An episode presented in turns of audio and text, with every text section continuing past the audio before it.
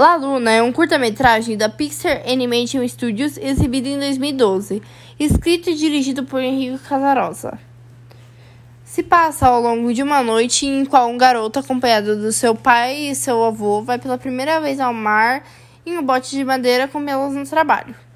O trabalho trata-se de varrer as estrelas da superfície da Lua, sendo o trio responsável por mudar as fases lunares.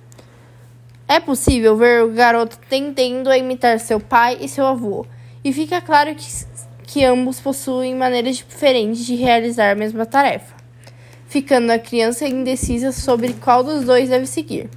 A questão fica maior quando, diante do problema enfrentado, o pai e o avô não conseguem resolvê-lo. Porém, a criança, entrando em contato com sua criatividade e autenticidade, consegue a solução.